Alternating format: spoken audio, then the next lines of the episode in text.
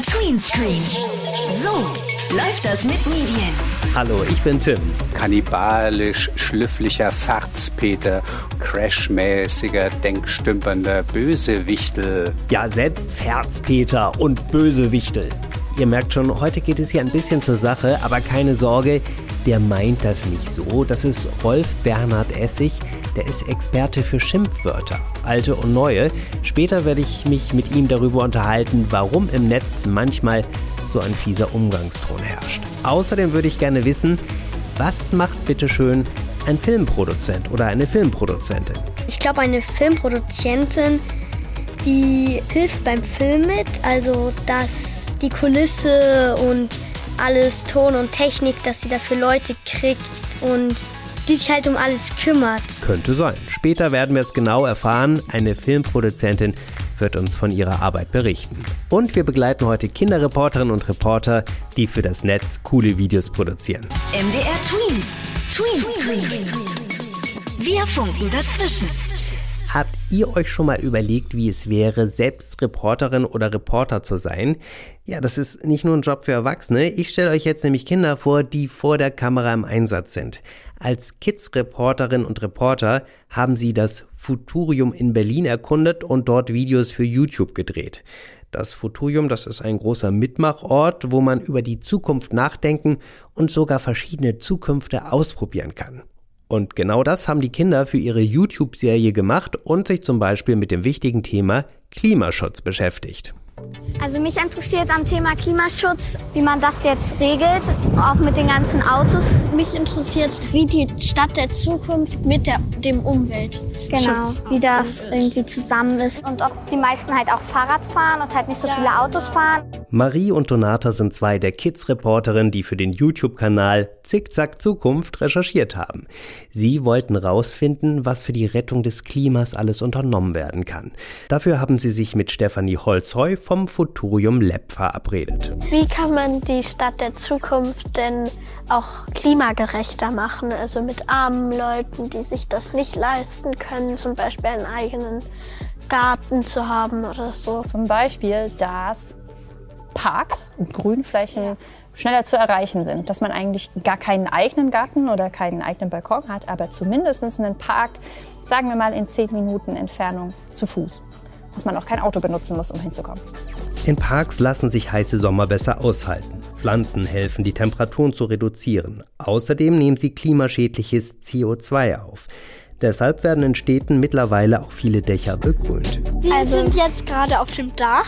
Ähm, ja, vom Futurium. Und äh, wieso sind hier eben keine Pflanzen auf dem Dach? Wir im Futurium versuchen so viel Energie wie möglich hier vor Ort zu produzieren. Und deswegen haben wir dann die Entscheidung getroffen, hier so viel Solarpaneele wie möglich auf das Dach zu stellen. Das heißt, wir produzieren ganz viel Energie vor Ort, sodass wir nicht so viel Energie ähm, aus dem öffentlichen Netz ziehen müssen nachfragen, Informationen sammeln und diese interessant in Videos aufbereiten.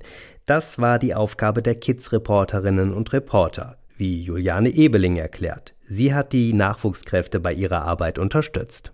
Pro Folge haben wir dann ein Thema herausgegriffen. Von Robotern bis zur Reise ins Weltall, Klimaschutz bis zum Wahlrecht für Kinder oder auch ganz konkret Häuser aus Pilzen. Und äh, diese fünf Themen, die haben wir im Futurium ausgewählt.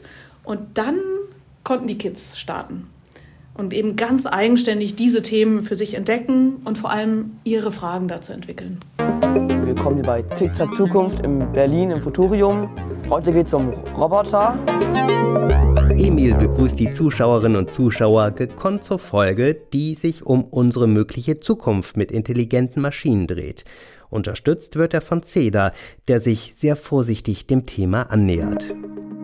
Ich habe Angst vor Roboter, ich habe halt eine Phobie, aber es ist halt schon interessant zu sehen, wie sich äh, Roboter weiterentwickeln und halt, ob sie auch für den Menschen brauchbar sind oder halt nicht und ob sie den Menschen gut ersetzen könnten. Das ist eine ganz spannende Frage und wenn man zum Beispiel mal so in die Science-Fiction-Literatur schaut, ne, dann gibt es ja ganz viel und auch so ganz viele Filme. Stefanie Burgemann kennt sich super mit Robotern aus und beantwortet Cedas Frage. Wenn wir uns aber mal anschauen, wo Roboter zum Beispiel heute gerade stehen, ne? manche haben einfach schon ein Problem, ein Glas zu, irgendwo hinzustellen. Ne? Im Moment müssen wir zumindest auch keine große Sorge haben, dass uns die Maschinen ganz ersetzen. Und in anderen Fällen hilft uns, helfen uns die Roboter. In der Pflege zum Beispiel, da fahren ja heute, falls ihr das mal im Krankenhaus schon mal gesehen habt, da fahren so Roboter rum, die verteilen Medizin, ähm, geben es an die Patienten aus, bringen den Müll schon mal weg. Und das ist ganz praktisch, weil da fehlen häufig Leute und da können uns die Roboter ganz gut helfen. Tolle Videos können Roboter allerdings noch lange nicht gestalten. Die Kids-Reporterinnen und Reporter sind ihnen da ordentlich überlegen trotz aller Herausforderungen. Bei so einem Dreh ist viel zu tun und eine Menge passiert einfach gleichzeitig. Das erfordert ganz schön viel Konzentration. Und ähm, dann gibt es noch ein kleines bisschen Aufregung. Stellt es euch mal vor, ähm, viele Menschen springen um einen herum, das Kamerateam, die Regisseure, die Interviewpartner. Und dann fragt ihr euch als Kinderreporterin vielleicht so, hey, sitzt mein Mikro richtig? Stimmt der Ton? Und wo ist eigentlich gerade die Kamera und wo, wo schaue ich hier hin? Und all das zusammen, das hat den Dreh ganz schön spannend gemacht. Die Aufregung merkt man den Kids-Reporterinnen und Reportern aber nicht an. Sehr souverän präsentieren sie ihre Recherchen und Ideen, zum Beispiel zum Klimaschutz. Eine Idee war von uns beiden, ähm, dass man vielleicht auf dem Balkon Obst und Gemüse anpflanzt, denn wenn die von weiter weg erstmal mit einem Lastwagen ähm, transportiert werden zum Supermarkt, dann verbraucht das ja auch nochmal CO2. Also es ist natürlich immer ein bisschen schwierig, auf dem eigenen Balkon genug anzubauen. Deswegen haben sich ja landwirtschaftliche Betriebe, so wie sie heute sind, zum Beispiel entwickelt. Ja, und würde es auch helfen, wenn man einfach nur aus der Region Gemüse kauft? Genau. Das würde auch helfen, oder? Genau, denke ich auch. Also regionale Früchte, regionales Obst, sich überlegen, ähm, muss ich denn das ganze Jahr über Tomaten essen? Bisher sind fünf Folgen von Zickzack Zukunft entstanden. Weitere sind schon in Planung. Damit starten wir im nächsten Jahr. Und natürlich freuen wir uns, wenn sich interessierte Kids-ReporterInnen dann wieder bei uns melden. Ja, vielleicht ist das ja auch was für euch, da mal mitzumachen, zum Beispiel in den Ferien. Und wenn ihr euch die Videos mal anschauen wollt, ihr findet sie im YouTube-Channel vom Futurium. Dein Medienmerk bei MDR Tweens. Tweenscreen. Ganz ehrlich, uns allen rutscht ja mal ein Schimpfwort raus. Okay, manchmal vielleicht auch zwei, aber es passiert nicht so oft, dass man anderen ganz schlimme Sachen ins Gesicht sagt, oder? Im Internet, da geht's da manchmal schon fieser zur Sache. Manche Leute vergessen sich komplett, beleidigen und beschimpfen andere auf krasse Art und Weise. Wie kommt es denn, dass sich Menschen im Netz gefühlt häufiger mal völlig daneben benehmen? Darüber spreche ich jetzt mit Rolf Bernhard Essig. Er ist Sprachforscher und Experte für Schimpfwörter. Hallo Rolf Bernhard Essig. Schönen guten Tag, Tim. Bevor wir jetzt über die ganz gemeinen Sprüche im Internet sprechen, Schimpfwörter, die benutzen wir natürlich alle mal, soll zumindest mal vorkommen, habe ich mir sagen lassen, auch dass man mal flucht. Warum eigentlich? Naja, einerseits merken wir ja, dass es gut ist, mal Dampf abzulassen. Aber es kann auch schlicht Spaß machen, wenn man sehr spannende, besondere, kreative Schimpfwörter auf der Pfanne hat, dann können die anderen drüber lachen. Haben Sie Lieblingsschimpfwörter? Ja, du gekröse, gefressiger Halunke. Du gekröse, gefressiger Halunke. Was, was heißt denn gekröse? Was bedeutet das denn? Gekröse ist was ähnliches wie die Eingeweide. Und es ist gerade die alte Art, die alte Sprache, die gefällt mir. Man hätte auch du kuddelgesichtiger Halunke sagen können. Weil Kuddeln auch die Eingeweide sind. Genau. Das, das, kennt man vielleicht irgendwie so aus der, aus der Küche. Wie entsteht eigentlich so ein Schimpfwort? Also ab wann ist ein Wort geeignet, ein Schimpfwort zu sein? Das ist wirklich eine gute Frage. Letztlich hängt es von der Gesellschaft ab, denn Schimpfwörter, die sind ja fast immer Tabuwörter, also solche, die verboten werden. Und im Laufe der Zeit, da kann sich das schnell ändern. Wir merken das bei dem Wort geil. Als ich vor 50 Jahren noch jung war, da war geil ein sehr verbotenes Wort. Das hat man wirklich kaum verwendet. Heute können das sogar Politiker, Schauspieler, Journalisten verwenden. Und dann merkt man, es kommt darauf an, was hält eine Gesellschaft für verboten. Das kann dann auch geeignet sein, um ein Schimpfwort zu werden. Und wir haben ja gerade gesagt, jeder benutzt mal Schimpfwörter und das ist auch normal. Aber im Netz, da geht es eben schon heftiger zur Sache. Da ist auch von Hate Speech die Rede. Was ist das eigentlich genau, Hate Speech? Hate Speech hat ja wörtlich Hassrede Und das bedeutet schon, dass man jemanden unbedingt verletzen will, die Wörter aus der untersten Schublade nimmt, jemanden wegen seines Aussehens beschimpft oder wegen seiner Ansichten, seiner Herkunft. Und das ist natürlich schon schwer gemein. Und woran liegt es, dass im Netz die Leute teilweise eben so heftige Sachen schreiben, Dinge, die man sich nicht sagen würde, wenn man sich gegenübersteht?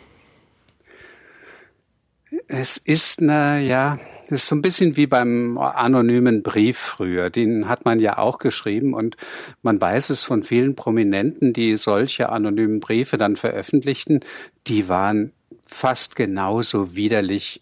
Man hat es nur seltener mitbekommen. Der große Unterschied ist nicht so sehr die Intensität des Beschimpfens, sondern dass man heute mehr davon mitbekommt und dass es viel leichter ist, so etwas zu veröffentlichen, so dass es sehr, sehr viele lesen können. Und wir wissen ja auch, es macht einen großen Unterschied, ob mein Bruder mich in unserem Zimmer beschimpft oder ob er das auf der Straße machte oder ob wir das vielleicht im Radio vielleicht täten. Und ich weiß, Tausende hören jetzt zu. Ja, wahrscheinlich schämen sich die Leute gar nicht, wenn sie im Netz anonym irgendwelche Sachen schreiben, weil niemand eben weiß, wer sie sind. Und außerdem sehen sie natürlich auch nicht, was sie da anrichten mit ihren Worten. Sie sehen ja nicht die Reaktion ihrer Opfer und somit sehen sie auch nicht, wie sehr sie ihre Opfer verletzen. Aber tja, wie reagiert man am besten, wenn man im Netz auf Hate Speech trifft? Also es ist immer gut, erstmal nachzudenken, dann zu überlegen, Betrifft es mich direkt? Betrifft es jemand anderen? Wenn man, was ja oft vorkommt, unsicher ist, dann nachschauen, was gibt es im Netz für Hilfsangebote. Es gibt da sehr, sehr viele gute Organisationen, Hate Aid zum Beispiel, also Hasshilfe könnte man das übersetzen. Es gibt viele andere Institutionen und da findet man sowohl telefonisch wie auch über Chat, also über Mails und ähnliches, findet man sehr schnell Hilfe und anonym. Man kann da auch so etwas anzeigen und davor sollte man nicht zurückschrecken. Aber dieser erste Moment, wirklich nochmal durchatmen, lesen, schauen, der ist, glaube ich, ganz wichtig. Denn sehr vieles im Netz, das so heftig wird, das hat auch seinen Ursprung darin, dass man ja mit Schnappatmung so plötzlich reagiert, ohne jedes Nachdenken. Und dann wird das immer, immer schlimmer. Das türmt sich so auf, das schaukelt sich hoch. Also dieser erste Moment des Nachdenkens, der ist, glaube ich, ganz wichtig. Denn man möchte ja auch so einem Troll, wie man diese Hassleute auch nennt, nicht befriedigen dadurch, dass man vielleicht zu schnell auf sie direkt reagiert. Also selbst nicht auf diesem Niveau einsteigen und sich da nicht hinreißen lassen. Außer es ist vielleicht mal so ein nettes Wort, wie Sie das gesagt haben. Wie war das Gekröse?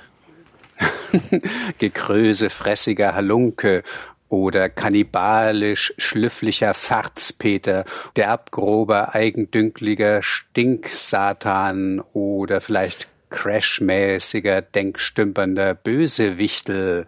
Wie wär's mit megaparasitäre kartoffeldeutscher Gnome to go? Gut, dass Sie das jetzt alles gesagt haben. Wolf Bernhard Essig, vielen Dank. War mir auch eine Freude, Tim. Tweenscreen Backstage. Wir stellen euch hier bei MDR Tweens ja regelmäßig Medienberufe vor. Und zwar solche, wo man nicht immer gleich weiß, was es mit denen eigentlich genau auf sich hat. Also was die Leute genau machen. Und für unseren heutigen Medienberuf geht es zum Film. Sehr schön. Und dann starten wir gleich. Äh, Kamera 1. Kamera 2. Der Ton. Dann hätte ich gerne eine Klappe. Szene 8, Dialog 2. Dreharbeiten beim Film. Hier arbeiten viele Menschen mit unterschiedlichen Jobs zusammen. Die Kamera bedienen zum Beispiel, Regie führen und den Ton aufnehmen.